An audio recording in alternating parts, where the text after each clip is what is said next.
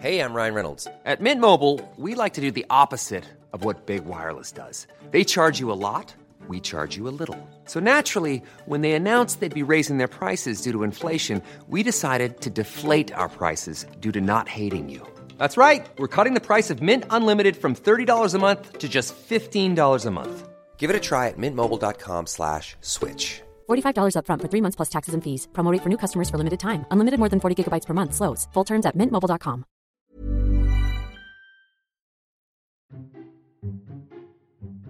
Esto es Memorias de Pez, un podcast en el que hablamos de historia y geopolítica de forma clara, sencilla, objetiva y sobre todo muy divertida.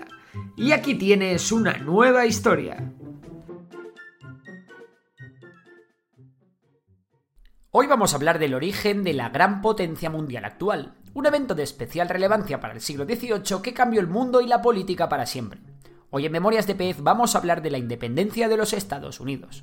La Guerra de la Independencia de los Estados Unidos fue un conflicto bélico que comenzó en 1775 y terminó en 1783, y cuya conclusión hizo que las trece colonias se independizaran de Gran Bretaña.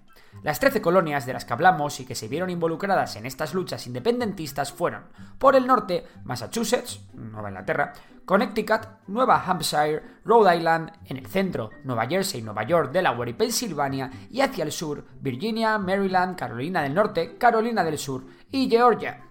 Estas colonias tenían, entre otras cosas, un sistema político y social en común, así que el sentimiento de identidad arraigó entre ellas. Además, las ideas de la Ilustración cruzaron el Atlántico y, por otra parte, la relación con la madre patria, Gran Bretaña, comenzaba a deteriorarse. Vamos, que se estaba viendo venir lo que iba a pasar. En 1763 terminó una de las grandes guerras de la historia, la Guerra de los Siete Años, que enfrentó a Francia contra Gran Bretaña, y bueno, a un montón de países más, dando como resultado la victoria de Gran Bretaña. A lo largo de los enfrentamientos, los británicos recibieron ayuda de las colonias americanas, pero los colonos norteamericanos no vieron su ayuda recompensada con beneficios económicos ni de ningún tipo, lo cual creó una gran crispación.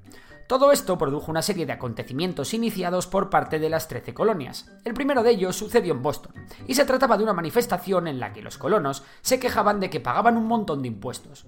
Los ingleses no les hicieron ni caso, y los norteamericanos no querían dejar la cosa caliente, así que en 1773 se reunieron en Boston y abordaron tres barcos que traían té desde Gran Bretaña, tirando la mercancía por la borda. Algún que otro pez se quedó sin dormir esa noche. A esta acción se le llamó el motín del té, y evidentemente todo este lío hizo que los británicos empezaran a pensar en su situación. El motín del té se convirtió en un evento icónico en la historia norteamericana, igual incluso suena. Tras esto, el gobierno británico respondió con severidad y aplicaron una serie de leyes punitivas conocidas como las leyes intolerables, y es que había que castigar a estos colonos. Con ellas se extendieron las fronteras de Quebec, favoreciendo a los católicos franceses, y se derogaron derechos históricos de la colonia de Massachusetts, prohibiendo su autogobierno.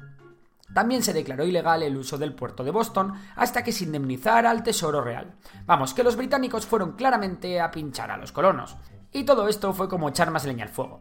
Al final, todas estas medidas causaron una gran escalada del conflicto que derivó en un Congreso Continental en 1774 por parte de los futuros estadounidenses.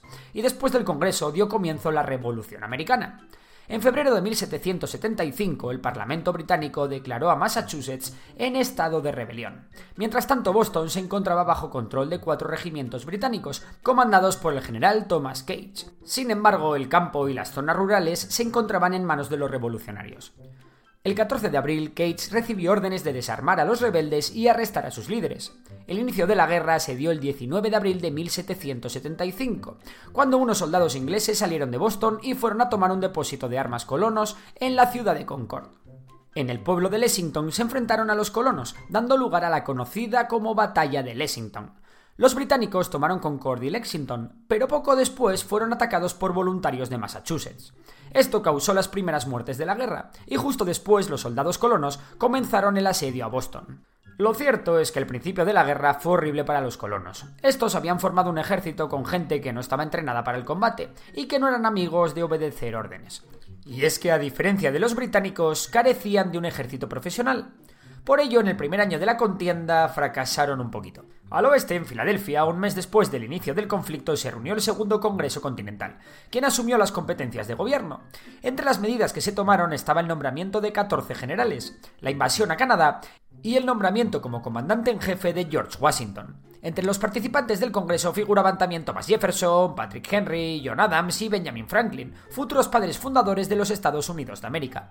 El 4 de julio de 1776 el Congreso aprobó la Declaración de Independencia de los Estados Unidos. Y amigos, esto fue muy importante, ya que le dio un verdadero valor a la guerra y además les permitió iniciar relaciones con potencias extranjeras de tú a tú. Los derechos e igualdades que promulgaba el texto hicieron que mucha más gente se uniera al bando colono, y por ello la tortilla comenzó a dar la vuelta. En octubre de 1776 tuvo lugar la primera gran victoria colonial, la llamada Batalla de Saratoga. En esta batalla un ejército británico se rindió contra los colonos, dándoles el optimismo que necesitaban. Esta batalla es considerada como una de las grandes razones de la victoria en la guerra.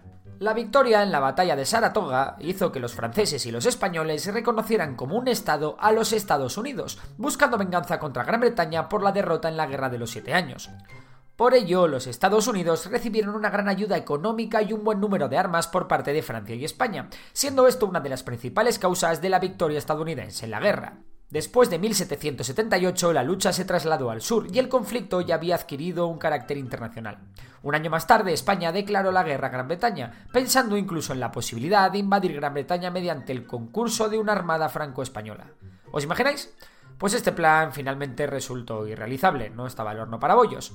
Para su entrada abierta en el conflicto, el gobierno español firmó el 12 de abril de 1779 el Tratado de Aranjuez, un acuerdo secreto con Francia por el cual España conseguía una serie de concesiones a cambio de unirse a Francia en la guerra. Francia, por su parte, prometió ayuda para recuperar Menorca, la Movila, Panzacola, la Bahía de Honduras y la costa de Campeche, y prometió que no concluiría paz alguna que no supusiera la devolución de Gibraltar a España.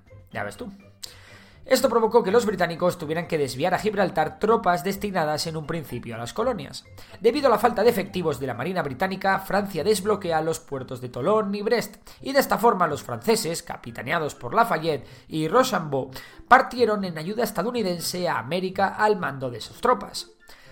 Gracias a la ayuda franco-española en la batalla de Santa María en 1780, un convoy británico fue capturado. En total 52 buques, 80.000 mosquetes, 3.000 barriles de pólvora, gran cantidad de provisiones y la ingente suma de un millón de libras esterlinas en lingotes y monedas de oro que los británicos perdieron para siempre. Esto, de hecho, supone uno de los mayores desastres navales de la historia de Reino Unido. La situación para los británicos era tremendamente mala. Además, para sumarle más fuego al asunto, Holanda también se acabó por unir a la coalición franco-española. Con la balanza esta vez de su lado, los Estados Unidos consiguieron una serie de grandes victorias, siendo la última de ellas la batalla de Yorktown en 1781. En ella, los estadounidenses y franceses rodearon a los últimos británicos al mando del general Charles Cornwallis en Virginia, y finalmente estos se rindieron. Tras esto, el Reino Unido pidió la paz a los americanos. Para dar fin a la guerra se firmó el Tratado de París, un documento importantísimo para los Estados Unidos y que tuvo duras consecuencias para los ingleses. Algunos de los acuerdos que se recogían eran los siguientes. Se reconocía la independencia de los Estados Unidos, otorgando a la nueva nación todo el territorio al norte de Florida, sur de Canadá y al este del Mississippi. Gran Bretaña también renunció al Valle de Ohio y dio a Estados Unidos poderes sobre la explotación de Terranova. España recuperó casi todos sus territorios exceptuando Gibraltar. Francia recuperó sus islas en las Antillas y territorios en Senegal. Holanda recibía Sumatra y reconocía a los británicos el derecho de navegar por el Índico. Se acordó el intercambio de prisioneros entre los beligerantes y Gran Bretaña mantendría Canadá bajo su imperio. Finalmente, en 1787, representantes de las antiguas colonias se unen en Filadelfia con el fin de redactar la Constitución.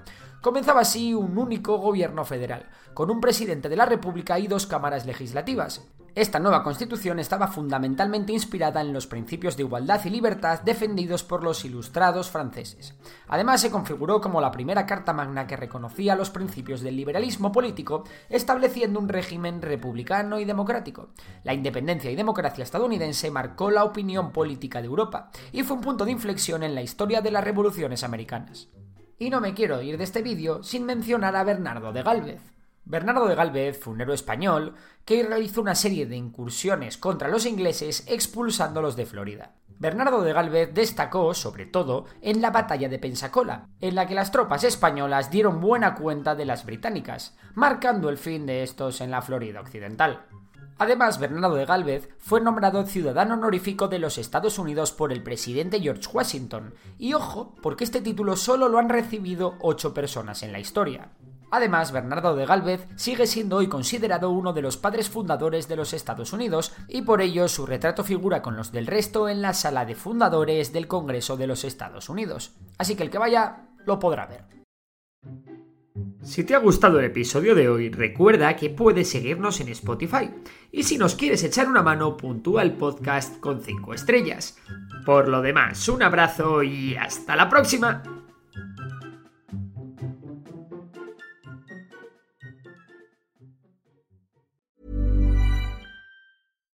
When you make decisions for your company, you look for the no-brainers. And if you have a lot of mailing to do, Stamps.com is the ultimate no brainer. It streamlines your processes to make your business more efficient, which makes you less busy. Mail checks, invoices, legal documents, and everything you need to keep your business running with Stamps.com.